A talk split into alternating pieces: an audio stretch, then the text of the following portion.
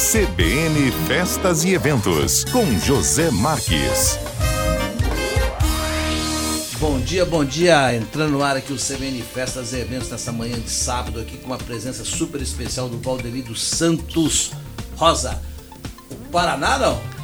Olha, o Paraná foi no início da carreira, né? Não Quando... usa mais o Paraná? Não usa. Hoje é Valdeli dos Santos Rosa ou Valdeli, com, conforme queira, né? Mas, mas o pessoal, se falar Paraná, lembra ainda, né? Ah, lembra, lembra. Os antigos, né? Os mais antigos. O mais moderno é ex-prefeito de Costa Rica, está mais comum do que Valdeli. Ex-prefeito, 20 anos de, de... Quatro mandatos, quatro né? Quatro mandatos. Oito anos, fiquei quatro fora, depois mais oito anos, né? E não quer mais saber de política? Olha, por enquanto, né? Por enquanto, eu consegui, com muita dificuldade, né?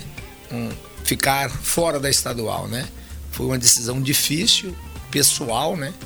Eu imagino. E familiar, né? A família só falou o seguinte: até aqui nós te acompanhou, daqui para frente você vai sozinho, né? Pesou na decisão, né? E, e aí. E a pressão partidária, como é que foi? A pressão partidária, porque quando eu fico no MDB, eu tenho mais tempo para pensar, né? Se eu saio do MDB e vou para os outros convites, eu já saio sem tempo para dizer não, né? Uma chapa pura, eu sabia que eu tinha mais possibilidade de dizer não, né? Então a decisão de ficar no PMDB, eu achei que eu tinha mais tempo. E quando foi em 30 do 6, eu tomei a decisão e comuniquei ao partido que eu estava fora da disputa. Mas o nosso candidato, futuro governador do estado, assim eu eu torço para que isso aconteça. Ele falou: aguarda, paciência que nós vamos buscar um nome, né?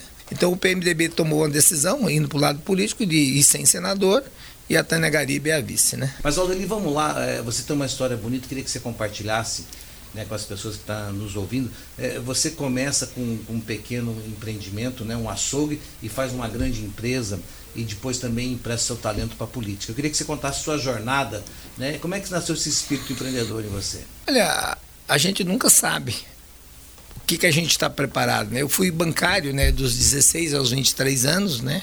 trabalhei no Bamerindos, fiz seis agências, seis cidades diferentes, né? Tive uma carreira brilhante no banco nesses seis. Você é nascido aonde? Eu sou nascido em Itambé, Paraná. Tá. Aí trabalhei Quinta do Sol, trabalhei Doutor Camargo, Mamburê, Cianorte e Maringá, né? E entre outros serviço, a única carteira assinada foi no banco. E como eu era uma pessoa muito dedicada, tudo que eu faço eu gosto de fazer bem feito, eu coloquei uma meta na minha vida, né? Que aos 25 anos de idade eu seria dono do meu nariz. Eu ia ser empreendedor, eu ia iniciar um negócio para mim, era um sonho. E aos 23 anos ocorreu algo que o banco queria me transferir para o Nordeste, né? Quando você tinha algum problema no banco, estava abrindo muita gente do Nordeste, queria mandar para lá. Eu falei, eu não vou não, eu vou começar por conta própria. Aí foi uma decisão muito difícil. E como meu sogro já era um pioneiro em Chapadão do Sul, eu já conhecia Chapadão do Sul, falei, eu vou para Mato Grosso do Sul. Na época era Mato Grosso? Não, era Mato Grosso do Sul já. Ah, era, era 1983. Ah, tá. Eu, mas eu conheci aqui nos anos 80, né? Certo. E aí Costa Rica era uma cidade, Chapadão estava nascendo. Costa Rica já era uma cidade com mais infraestrutura do que Chapadão. E eu apaixonei por Costa Rica. E foi lá que eu fui realizar meus sonhos. Então você se apaixonou por Costa Rica, é isso? Apaixonei por Costa Rica quando eu vim buscar uma cidade para empreender, né? Aí, empreender no quê? Meu recurso era equivalente a cinco Fusca Zero, que era o carro da época. Uma pergunta, você pediu a conta do banco ou o banco te mandou embora? Na época foi um acordo que ah, um fiz. Acordo, Eu tá. não quis ir para o Nordeste e aí fiz uma rescisão. Tá. Né? Fiz uma rescisão, quer dizer, fui forçado a rescisão. Não foi o que eu queria, eu estava preparado para continuar no banco. Certo. Mas quando eu saio do banco, eu tenho muita oferta de emprego, porque eu não sabia do talento que eu tinha, né? Eu ainda eu tinha 23 anos de idade, eu casei com uns 20 e aí recebi a oferta de uma empresa, de outra empresa, falou, opa, acho que eu valo mais do que eu achava que eu valia, entendeu? Mas a minha ideia era ser tomar conta do meu negócio. Certo. Aí eu resolvo escolher uma cidade para empreender, né? Eu andei ali por Selvilha, Paranaíba, Aparecido Tabuado, é, Cacilândia, Itajá, né? E, mas apaixonei por Costa Rica. Quando eu entro em Costa Rica, algo conversou comigo, falou, aqui é o teu lugar. E aí eu comecei a investir ali. E, e, quando você botou o pé lá a primeira vez, você imaginava que você poderia ser prefeito dessa daquela Nunca. cidade? Nem, nem imaginava é. que o meu negócio podia estar tão certo, né? É. Que formar uma empresa do tamanho que eu formei na cidade, né? Que a cidade poderia me abraçar da maneira que abraçou. A política veio depois. Nós não ah. temos ninguém na família que é político. Entendi. Na época, né? Entendi. Hoje eu tenho um irmão que é prefeito, né? Mais velho do que eu, depois que construiu sua vida, resolveu servir que também. cidade? Guiratinga, Mato Grosso. Ah, tá. Tá, ele é atual prefeito lá. Mas agora. me conta essa jornada. Daí você começou, você falou, é, investir em quê, né? Investir em quê? Começar em quê? E aí eu não queria arriscar o meu capital todo que eu tinha. Eu gosto de contar essa história. Eu tinha dinheiro de cinco Fusca, que era a referência que eu tinha, de certo. cinco carros que eu tinha juntado, é, trabalhando, né, e fazendo minha, meus negocinhos que eu gostava, né? E aí eu falei, mas eu vou começar no quê? Se eu errar, não tenho como voltar. E eu comecei a conversar com as pessoas, tipo o Ipretec do Sebrae. É, Você fez o Empretec? Eu não fiz, mas eu fiz o Empretec. Eu conto essa história ah. no Sebrae, que eu dou palestra pelo Sebrae, pelo Lido e pelo Brasil. Eu conto a história que eu fiz o Empretec sem saber. Eu fui pesquisar o que eu abria que eu usasse apenas é, 25% do meu capital, na época. Eu tinha isso muito na cabeça. E aí o cara um conversa com um, conversa com o outro falou: olha, investimentos versus resultado açougue. Falei, por quê? O cara contou a história para mim, né? Você precisa de pouco capital para gerar, né? E aí o cara falou, olha, vai para Mato Grosso, ou Mato Grosso do Sul, ou Goiás, que você vai encontrar um açougue fechado em uma casa do fundo. O senhor me falou isso na rua. É. Tem hora que Deus conversa com a gente, a gente não sabe. Eu coloco isso como quando o Espírito Santo conversa com você e você não sabe que está conversando. E ele usa todos os meios, né? Todos os meios. Então uma pessoa fala comigo, alguém perguntando e o cara fala isso. Quando eu entro em Costa Rica, além de gostar da cidade, tudo aquilo que o cara falou eu encontrei em Costa Rica. O açougue montadinho e a casa no fundo. Olha que maravilha. A hora que eu olhei aquilo, eu falei, a minha visão está aqui. Mulher não sabia, ninguém sabia, eu aluguei e liguei. Vou mudar para Costa Rica. Eu sabia que ela aceitava o desafio porque o pai morava entre Costa Rica e Chapadão. E a mãe, que era desbravador, que era gerente de fazenda. Opa, vamos embora, vamos para Costa Rica. Ela topou o desafio e a gente chega em Costa Rica. Isso há quantos anos atrás? 1983, né? Estamos aí 22, vai fazer 39 anos agora, dia 8 de dezembro que eu cheguei. E a empresa foi aberta 14 de dezembro. Veja bem, o meu tempo é muito curto. Eu chego na cidade dia 8, sete dias depois eu inauguro a empresa, eu já inicio trabalhando. Minhas coisas têm prazo sou meia é. alocada, assim, sabe? Eu, eu, tanto no público como no privado, tem data para iniciar e data para inaugurar. Nem que tem que trabalhar 24 horas, mas tem de, eu tenho isso como visão de vida, né? E, e faz acontecer as coisas. Faz as coisas acontecer, né? E aí comecei com açougue. E o negócio foi dando certo. Minha mulher é muito simpática, muito educada, é, é à frente de tudo seja na política, seja no comércio, é aquela pessoa agradável, que conquista todo mundo. E eu sou do escritório, do negócio, né? E a dupla deu certo. Ela ficava na frente, atendendo as pessoas, e eu dando jeito de comprar. Você sabe que você está falando isso aí? Eu entrevistei o seu Lindolfo do, da Multicoisas, ah. né? E ele me falou uma coisa que eu lembrei você falando. Ele falou assim: eu fui começar e eu não tinha dinheiro. E aí eu falei para o meu pai: pai, você me empresta o dinheiro? Daí ele falou: te empresto, filho, mas é o dinheiro de um Fusca, tá? Ah, legal, legal. e aí ele vem e a conta. É, e aí ele vem e conta a parceria com a esposa dele, que era excelente administrativa e não sei o quê, e deu certo, e você contando, né? Que você vê que a história das pessoas de sucesso são parecidas. Né? Exatamente. Eu era bancária e minha esposa também era bancária, né? A gente se conheceu no banco e casou no banco, né? Então, é uma história que deu certo, né? E ela é muito receptiva, né? E aí foi acontecendo. E, e aí começou com açougue e, e começou a crescer. Aí esse açougue eu transformei num, num, mini mercado, né? Uma casa de carne na época que chamava, mas já levando para o lado de mercado. Já a intenção já era ir para um supermercado, né? E aí em 1983 e quando é 1985 eu transformo no mini mercado e em 86 já compro a minha primeira propriedade rural, pequeninha, mas já começo ali. E trabalho, trabalho, trabalho, trabalho, né? E esse mercado, em 70 metros quadrados, começou a vender o que o cara, o vizinho, não vendia em 400. Apoiava as coisas no meio da rua.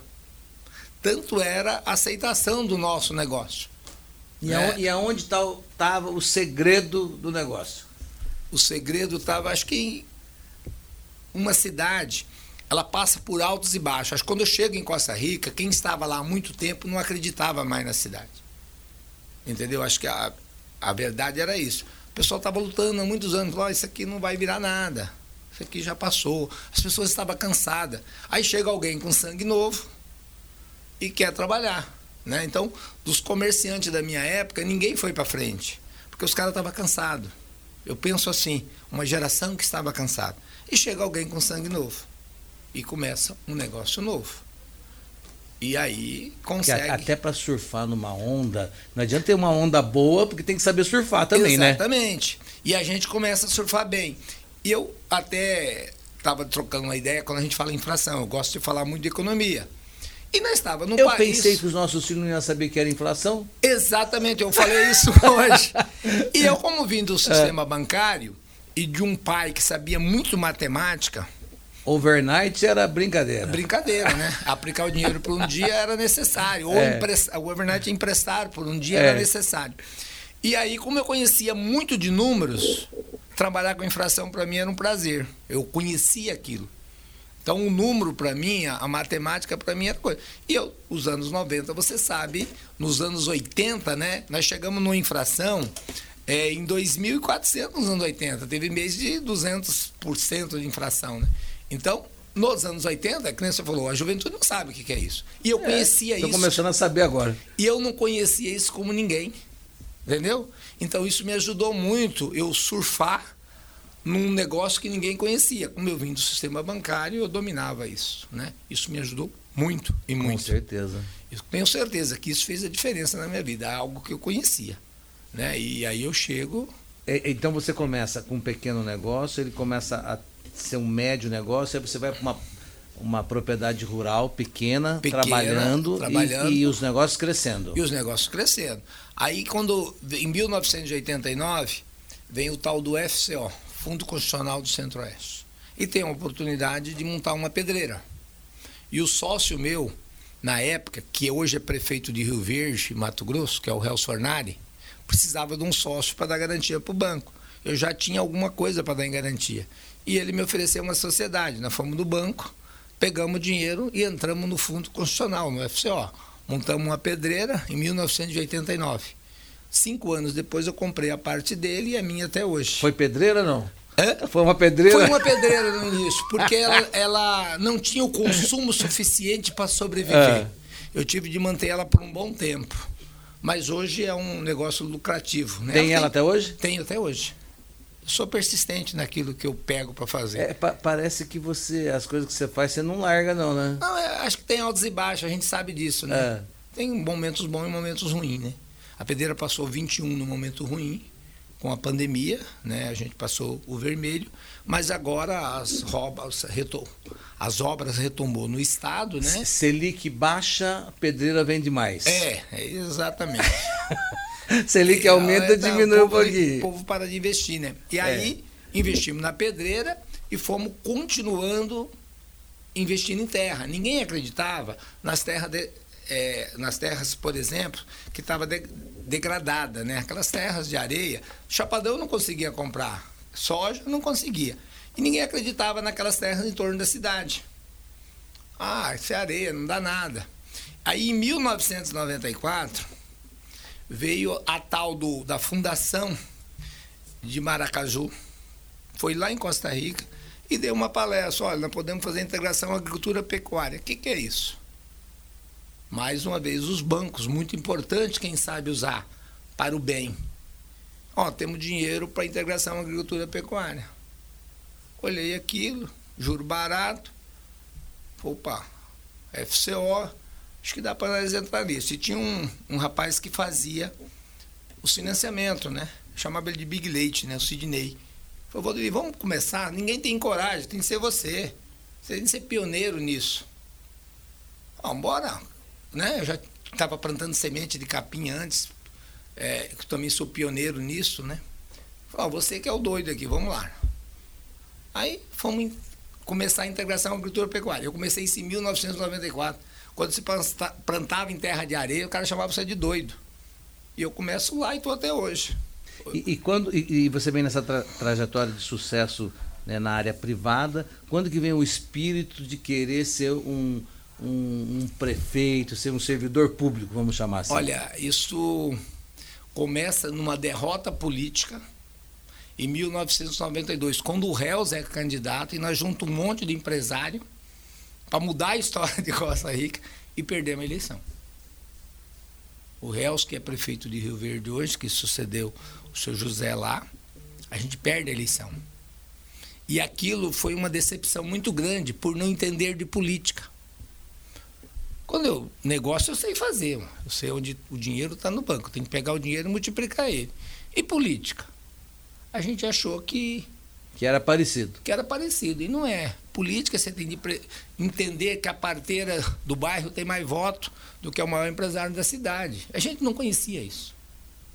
Saber que o líder do bairro é mais importante do que o presidente da associação comercial. E aí eu comecei a entender. Em 92, eu coordenei a campanha nos últimos 15 dias. E se tem uma coisa, Rodrigo, mais democrática do mundo, que todo ser humano tem o mesmo valor. Tem o um mesmo voto. valor, o voto é igual. O meu. Independente de quanto o... ele tiver de dinheiro ou não. É igualdade. É. E aí eu fui aprender aquilo em 92.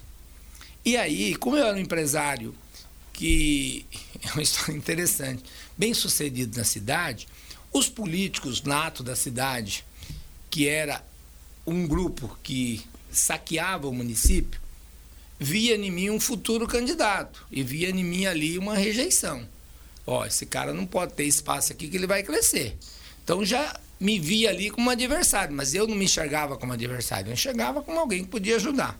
Mas ele já enxergava mais Aí, longe no, lá porque ele já sabia. No dia, no comício final, eu não podia subir no palanque porque que eu perdia voto. Eu falei, mas coordena a campanha. Sou empre... Não posso subir no palanque porque eu perco voto. Aquilo eu chamei estranho. Naquele dia eu fiz uma promessa para mim mesmo. Daqui oito anos eu sou prefeito dessa cidade. E aí, conhecendo a política, primeiro, eu preciso de um partido. Né?